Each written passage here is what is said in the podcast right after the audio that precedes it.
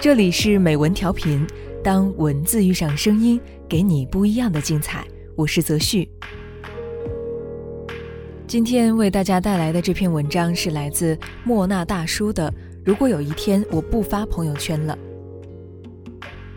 马克·鲍尔莱恩说过一句经典的话：“一个人成熟的标志之一，就是明白每天发生在自己身上百分之九十九的事情，与别人而言根本毫无意义。”这句话对于我们而言很重要，明了了它，可以替我们省下一大笔时间。公司的设计说，前段时间有个朋友失恋了，他连发了好几条朋友圈，其中不乏情绪激动的长文。第二天见面的时候，设计看他状态不好，问他怎么了，他有些生气地回应道：“你没看我发的朋友圈吗？”设计被问得很尴尬。只好说自己晚上睡得比较早，没有刷朋友圈。生活中有很多人包袱太重，总感觉别人时刻关注着自己。工作没有做好，就担心别人瞧不起自己；没有谈恋爱，就担心别人说自己大龄青年；在路上摔了一跤，就觉得全世界都在看自己出丑。其实根本没有，我们看不到的角落，每个人都在经营着自己的生活。都有自己的喜怒哀乐，根本无暇来顾及别人如何。金山氏说过这样一句话：“在世间本就是个人下雪，个人有个人的隐晦与皎洁。人之所以不快乐，很多时候都是因为过分高估了自己在别人眼中的分量，或理解错了别人对自己的关注度。”村上春树在《五五五》里写道：“你要做一个不动声色的大人了。”去过自己另外的生活，不是所有的鱼都会生活在同一片海里。当你认识到自己发生的事与其他人无关，你不再需要旁人的认可来填补内心。当你终于学会沉默，你的成熟才刚刚开始。莫娜身边有一个朋友好像消失了，头像很久没有换过，朋友圈里也一片空白。要不是那天翻看好友列表，我都快要淡忘了他的存在。前几天碰巧我见到了他，妆容精致，气色很好，一看就知道过得不错。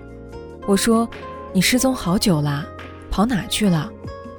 他笑着回答我：“没有啊，一直都在，只是现在不太玩社交软件了，因为觉得没有什么值得告诉别人的事，别人也没有什么值得自己留意的事。”日子很简单，自己舒服就好。此时的她和一个颇有情调的男人结婚了，每日过着似花逗猫的小日子。如果有一天突然不发朋友圈了，一定是因为所有的喜怒哀乐都有了诉说的对象。我们很多时候会刻意展现自己百分之九十九的生活，却疏忽了自己真正应该过好的百分之一的幸福。其实用不着分享那么多信息，因为绝大多数人根本不会留意和在意。真正在乎你的朋友，也从不会只在朋友圈关心你。所以现在有越来越多的人看起来像消失了一样，不过多发言，也不过分倾诉。他们躲到喧闹的环境之外，在我们看不到的地方享受着平静的时光，无言却内心丰盈。之前网上有个故事很出名，说的是梁朝伟有时觉得闷了，会临时决定去机场，随便赶上哪班飞机就搭哪班飞机，飞到纽约就一个人去购物，飞到伦敦独自坐在广场上喂一下午鸽子，当晚再飞回香港，就当什么事都没发生过。在他身上，时间好像静止了，这个喧闹的世界与他无关。他只在意自己那百分之一的生活，其余的百分之九十九都与他无关。生活我自己喜欢就好。在这个世界，总有那么一些人，他们不在意别人的关注与评价，默默做好自己的事情，只求问心无愧。章子怡就是这样一个人。前段时间，她在《演员的诞生》现场对郑爽频繁笑场、咬嘴唇、瞪眼的演技发火。就是因为他始终坚持着自己的原则，而不计较其余的人怎么看他。早年出道，章子怡靠着《卧虎藏龙》里的精彩表演走到大家的眼前，但随之而来的也是各种诋毁与嫉妒。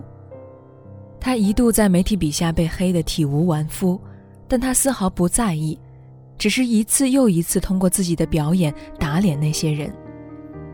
有个记者曾问他：“为什么有一段时间你不再解释了？”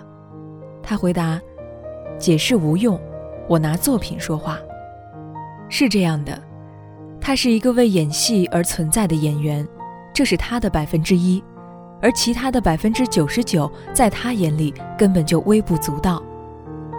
一个人成熟的关键是思考如何做好自己。杨绛曾经说过：“我们曾如此期盼外界的认可，到最后才知道，世界是自己的，与他人毫无关系。”在这个无时无刻不在更新的世界里，百分之九十九的事情都与我们无关。我们真正要过的，其实只是那百分之一的日子。让生活回归本质，放下杂乱，学会做自己，取悦自己，这才是最好的生活。